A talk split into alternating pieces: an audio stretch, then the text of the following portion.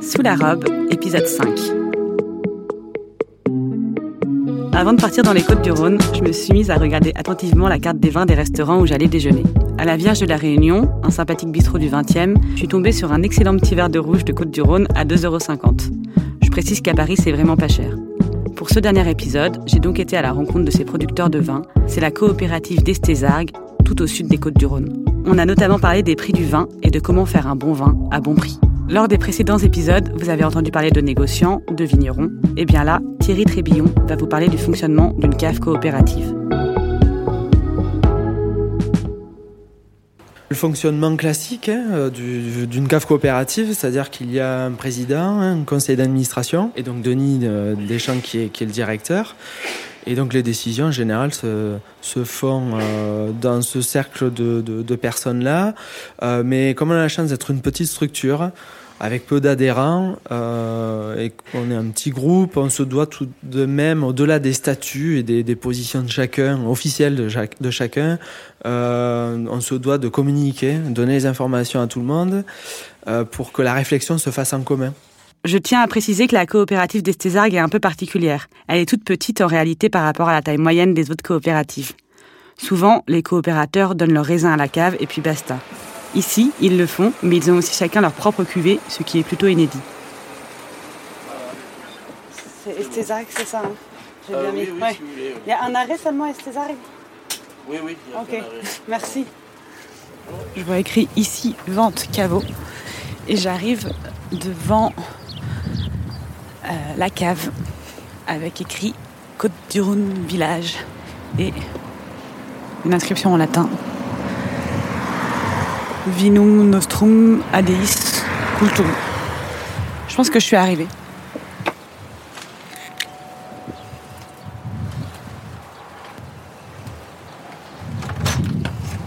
Bonjour, Zazie, enchantée. Enchanté, Denis Deschamps. Enchantée. Vous avez bien trouvé? Ouais, c'était simple hein, en fait. Ouais. Enfin, ça va. J'ai pris le bus à la gare routière et puis après.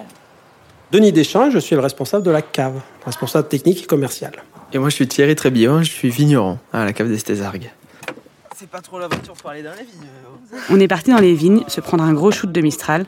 Vous allez l'entendre, ça soufflait particulièrement fort ce jour-là.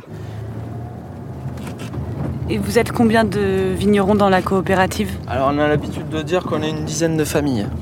Une dizaine de familles parce qu'avec le temps, euh, chaque famille euh, s'est développée, a fait des enfants et, les exploitations se sont divisées, mais qui ont continué à adhérer à, la cave coopérative. Donc euh, juridiquement, on est plus nombreux que ça, mais si on raisonne en termes de famille, l'origine c'est les, les familles qui ont créé la cave. Est toujours les mêmes et on est une dizaine.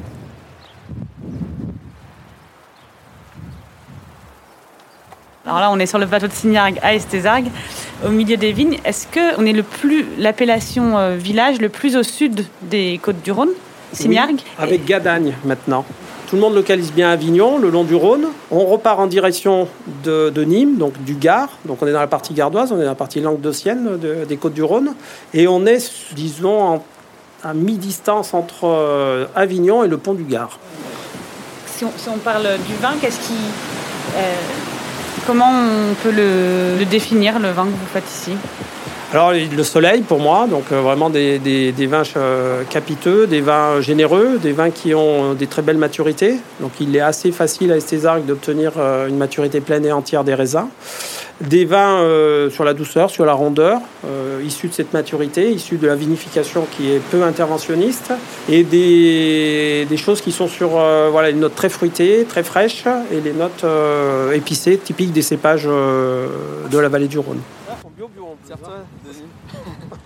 ah, celle-là, zéro traitement. Et elles ont pas de. Y a pas de mouche, hein Ouais, c'est, c'est le seul euh, cerisier à 500 mètres à la ronde. Je crois que c'est mes premières, mes premières cerises de l'année. Voilà, Alors l'année n'est pas précoce. hein.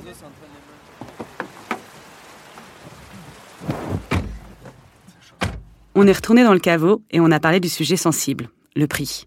Le premier prix des vignerons d'Estésargues est à 5 euros la bouteille à peu près. C'est la cuvée des galets, un côte du Rhône rouge. J'ai demandé à Denis comment faire pour avoir des petits prix. Alors, ce qui permet d'avoir des petits prix, euh, c'est euh, le fait d'avoir une régularité de production. Donc d'avoir un rendement correct tous les ans, euh, quelles que soient les, les années climatiques. On n'est pas une région très sensible aux, aléas climatiques. Voilà. Au gel, par exemple. Au gel, par exemple, c'est très rare. Voire moi, je... ici sur Estézard, je crois que j'en ai jamais vu en 20 ans. Parce que là, je vois les grandes vignes euh, à 5,50 euros. C'est le prix où on l'achète chez vous ou chez le caviste aussi Chez nous. Chez mon caviste, je crois qu'il est, il est pas si cher. Il est moins de 10 euros. un poil plus cher. Il est à 7,50, un truc comme ça.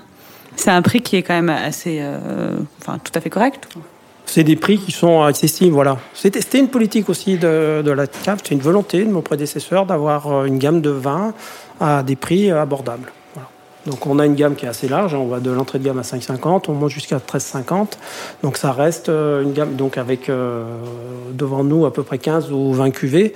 Donc on peut piocher, on peut chercher, essentiellement des rouges, 98% hein, de notre production. J'exagère un peu, 96%, 1% de rosé, 3% de blanc. Il me semble que dans le vin, il y faut pas oublier, y, a, bien sûr il y a un côté élitiste, prestigieux, véhiculé par certains très beaux domaines, très beaux châteaux. Euh, mais le, vin, c'est quand même un, produit culturel euh, très ancien euh, qui a fait partie de l'alimentation. Donc il faut vraiment d'actualité justement de différencier ce produit-là des autres alcools. Euh, parce qu'il fait partie intégrante de l'alimentation. Et donc pour ne pas le couper de l'alimentation, il faut que ça reste un produit abordable de consommation quotidienne. Et euh, moi, je, personnellement, euh, je suis attaché à ce, ce critère-là pour que le vin soit consommé par la plupart, que la plupart des gens puissent découvrir ce que l'on fait et que ce soit pas uniquement réservé à une partie de la, société. Il y a ce côté-là démocratique en fait. Tout à fait, ouais. Mmh.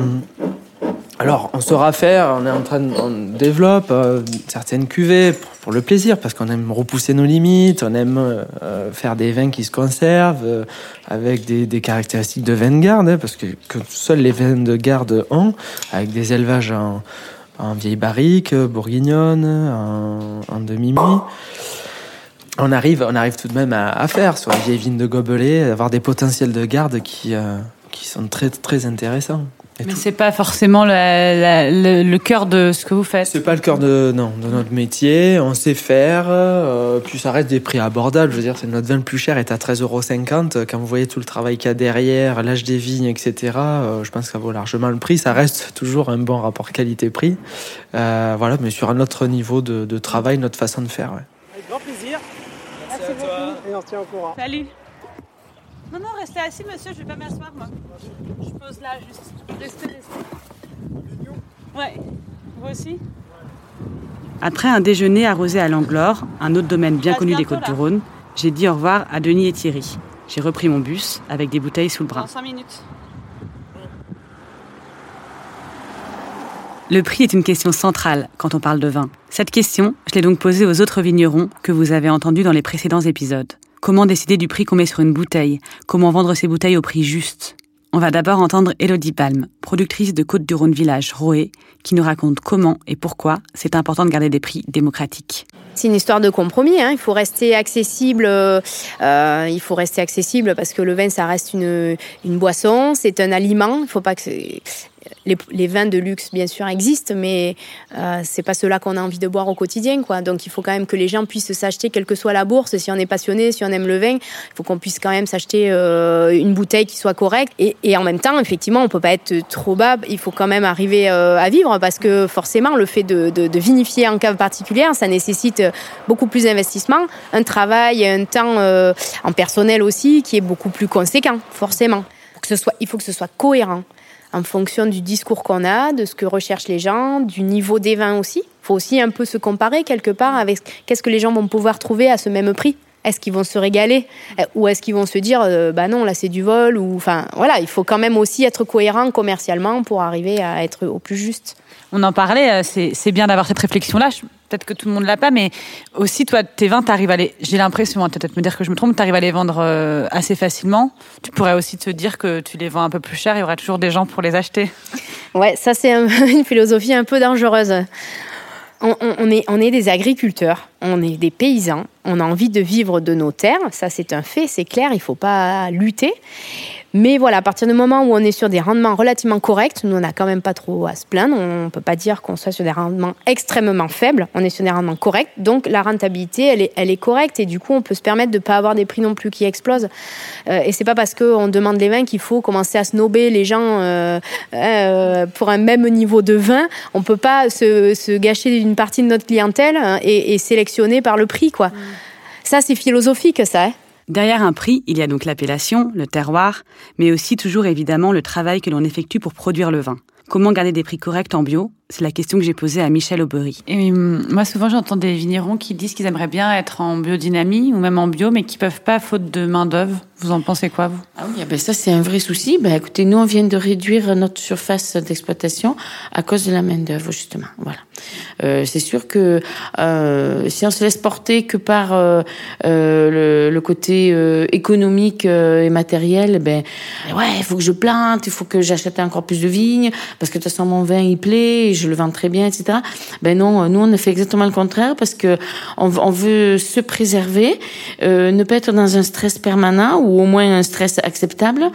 Et puis, euh, et puis effectivement, euh, il y, a des, problèmes de, main d'œuvre, mais c'est là où il faut être raisonnable aussi. Je veux dire, euh, on n'est pas obligé d'avoir des centaines d'hectares, euh, et puis, et puis qu'après tout perd de sens, parce qu'il y a dans les vinifications tout ça. nous, on a, on a beaucoup d'interventions humaines. On a des, un qui est très rudimentaire. Et, et financièrement, on arrive à, s'y retrouver en faisant cette, ce choix-là d'avoir des, des, plus, des plus petits vignobles ben oui, oui, oui, parce qu'on va déjà moins se créer de besoins.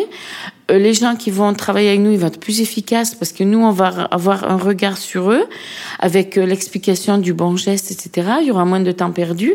Et euh, parce que vous savez, plus, les exploitations sont, sont énormes, plus on a besoin proportionnellement de, de personnel parce que parce qu'il y a beaucoup de temps perdu. Euh, voilà, c'est pas une solution de, de grossir, grossir, grossir. Je laisse enfin le dernier mot à Olivier Klein, qui nous a parlé de l'humilité à laquelle pousse l'appellation Côte-du-Rhône honnêtement, on a aussi une appellation qui pousse à rester humble, quoi. Mm. Parce que parce que bah voilà, on, malgré tout, oui, même si moi c'est une région que je trouve fabuleuse et tout, on s'appelle Côte-du-Rhône. Même si je reste persuadé que franchement nos terroirs, bah voilà, ils ont rien à envier à d'autres grands terroirs. Il n'empêche que bah oui, nous on a toujours eu une tradition d'être un, un, des coins euh, où les prix sont, sont toujours restés abordables, où le Côte-du-Rhône ça a toujours été un, euh, il faut bien penser à un vin de bistrot. Quand on allait au bistrot euh, dans, à Paris ou quoi à l'époque, on demandait une côte là dans un verre, un verre, un, un verre à ballon. Et tout ça, ça pousse à rester humble. C'est vrai que euh, quand on se retrouve à côté dans une dégustation, ça m'est arrivé là vraiment dernièrement où euh, j'étais en dégustation en même temps qu'un gars qui faisait du Bourgogne. Donc du coup, il avait en plus, il avait toutes les appellations du Bourgogne, de, euh, de Vaune Romanée. Il descendait jusqu'à, il avait du Montrachet Grand Cru. Mm.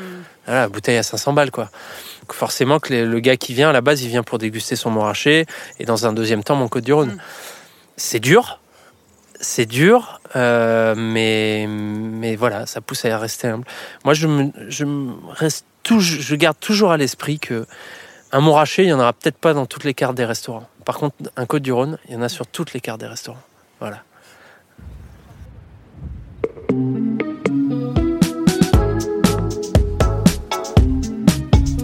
J'ai dû reprendre un peu à contre-coeur le bus puis le train pour Paris, en tirant ma valise pleine de souvenirs de mon périple, assez lourde, vous pouvez l'imaginer.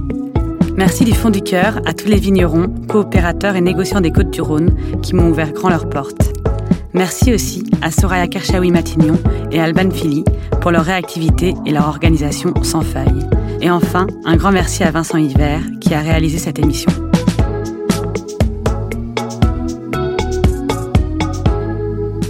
Binge. Et n'oubliez pas, l'abus d'alcool est dangereux pour la santé.